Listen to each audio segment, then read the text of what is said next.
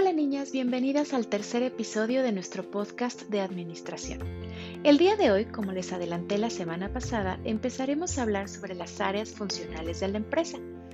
Y me pareció muy acertado comenzar hablando de una de las áreas que a mi parecer es de las más importantes de la organización, independientemente de que represente una función sustantiva o adjetiva para la empresa, el área de recursos humanos es de sus áreas más importantes, puesto que tiene como función principal la integración entre las personas y la organización. ¿Por qué hablar de recurso humano es tan difícil y tan complejo? ¿Por qué su administración resulta todo un reto para las organizaciones, incluso hoy en día? Porque hablamos de individualidad, hablamos de expectativas, hablamos de objetivos individuales que no necesariamente están en línea con los objetivos de las organizaciones. Así que entendamos cuál es la importancia, cómo y de dónde surge el área de recursos humanos para después adentrarnos profundamente en sus principales funciones y actividades. Comencemos.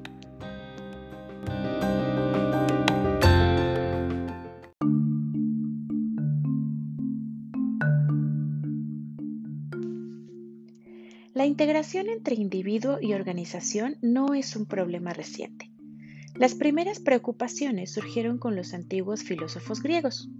Max Weber planteó la hipótesis de que la organización puede destruir la personalidad individual mediante la imposición de reglas y procedimientos, pues despersonalizan el proceso de relación con los individuos. Por su parte, Elton Mayo analizó el efecto de la organización industrial y el sistema de autoridad unilateral del individuo, criticando el deshumanizado enfoque molecular impuesto por la administración científica de Taylor y sus seguidores. Poco a poco, ese enfoque clásico centrado en la tarea y en el método se dio su lugar al enfoque humanista, que está más centrado en el hombre y en el grupo social. La importancia otorgada a la tecnología se sustituyó por la de las relaciones humanas, y en ese intento de cambio que ocurrió de la década de 1930, se observó la existencia de un conflicto industrial, es decir, de intereses antagónicos entre el trabajador y la organización, así como la necesidad de armonía basada en una mentalidad orientada a las relaciones humanas. Se escribió muchísimo al respecto, pero desgraciadamente no se hizo nada. Para superar sus limitaciones individuales, las personas se agrupan y forman organizaciones con el fin de lograr objetivos comunes. A medida que las organizaciones tienen éxito, sobreviven, crecen y al crecer quieren más personas para realizar sus actividades. Al ingresar a las organizaciones, estas personas perciben objetivos individuales diferentes a los de las empresas. Esto hace que los objetivos organizacionales se alejen paulatinamente de los objetivos individuales de sus integrantes. De esta manera, tanto los individuos como las organizaciones tienen objetivos por alcanzar.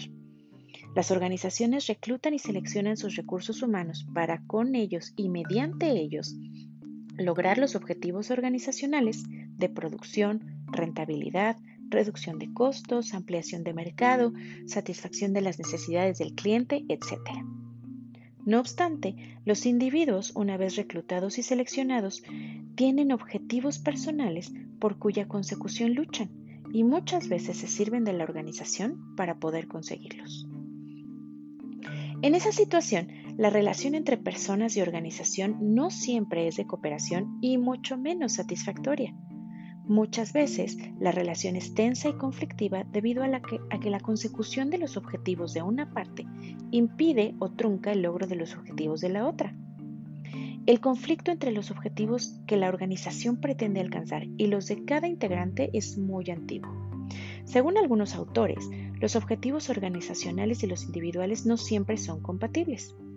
Para que la organización alcance eficientemente sus objetivos, tiende a provocar en los individuos un profundo sentimiento de frustración, fracaso y conflicto, y una corta perspectiva temporal de permanencia en la organización, como si las personas fueran desechables.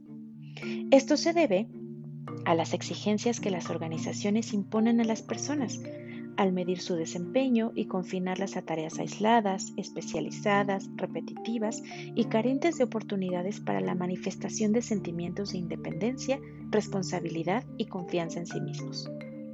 La frustración genera en las personas apatía y desinterés por su trabajo. Casi siempre los objetivos organizacionales se contraponen a los personales. La reducción de costos va totalmente en contra de mejores salarios. El aumento de las ganancias se opone a mejores beneficios sociales. La productividad no compagina con el esfuerzo saludable. El orden no funciona con la libertad. Y la coordinación no se da con la autonomía. Y lo que es bueno para una parte no siempre lo es para la otra. Ahí es donde está el conflicto y el antagonismo de intereses. Si una parte obtiene ventaja a la otra, por lo general se le queda insatisfecha. En caso de que la solución sea adoptada, sería de un tipo ganar o perder.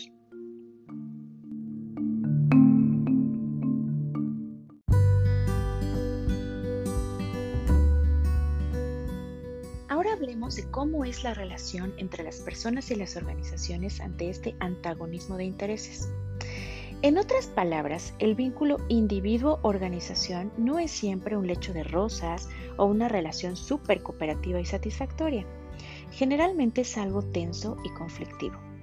Chris Argyris autor de varios libros relacionados con la relación entre personas y organizaciones, muestra el conflicto entre los objetivos que persiguen las organizaciones y los objetivos individuales que cada uno de sus integrantes pretende alcanzar. Según él, estos objetivos no siempre son compatibles, como ya lo hemos mencionado. De acuerdo con Argeris, la organización tiende a crear en los individuos profundos sentimientos de frustración, de conflicto y fracaso, y una corta perspectiva de permanencia a medida que se hace más formal y rígida. Pensemos en relaciones igualmente complejas de noviazgo o de matrimonio. ¿Cómo es la relación cuando inicia? Es maravillosa, todo es felicidad. Eh, como pareja, pues intentas satisfacer las necesidades de la otra persona, lo ves con amor, lo entiendes, lo comprendes y a medida que va evolucionando esa relación, se vuelve un poco más rígida, más formal, menos espontánea. Y no es que no estés interesada en satisfacer las necesidades de tu pareja o de interesarte en ver cómo está y cómo se siente. Simplemente no es lo mismo, no es la misma intensidad que al principio. Lo mismo pasa en una compleja relación entre las personas y las organizaciones. Esto ocurre en virtud de las exigencias que imponen las organizaciones formales a los individuos, cuando miden su desempeño, los limitan a tareas carentes de oportunidad para expresar responsabilidad, confianza en sí mismos e independencia. Y los individuos, a su vez, se vuelven apáticos, desinteresados y frustrados. Argeris señala rumbos para que la integración individuo-organización sea en verdad efectiva.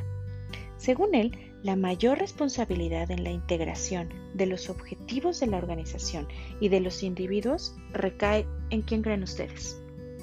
Pues sí, en la administración y principalmente en la administración de los recursos humanos. Así como los individuos persiguen la satisfacción de sus necesidades personales en términos de salario, tiempo de ocio, comodidad y horarios de trabajo, también las organizaciones tienen necesidades de dinero, de equipos, de edificio, de utilidades y de oportunidad en el mercado. Entre las necesidades organizacionales destaca la del elemento humano, que es su recurso indispensable e incalculable. De esta manera, la interdependencia entre las necesidades del individuo y de la organización es inmensa pues tanto las vidas como los objetivos de ambos están intrínsecamente entrelazados. Mientras que el individuo contribuye con habilidades, conocimientos, capacidades y destrezas, así como con su actitud para aprender y un grado indefinido del desempeño, la organización a su vez tiene que imponer al individuo responsabilidades, algunas definidas, otras indefinidas, algunas dentro de su capacidad actual otras con la exigencia de un aprendizaje a mediano o largo plazo, pero que representan siempre un desafío. ¿Ya vieron? La relación entre las personas y las organizaciones es tan compleja que requiere que la Administración de Recursos Humanos interceda entre ellos para lograr el mejor equilibrio. Básicamente, lo que el área de recursos humanos debe lograr es una reciprocidad entre individuo y organización que es de lo que hablaremos mañana en nuestra clase. Muchas gracias por su atención, chicas. Espero que les haya gustado. Les deseo una excelente tarde y nos vemos mañana en clase. Bye.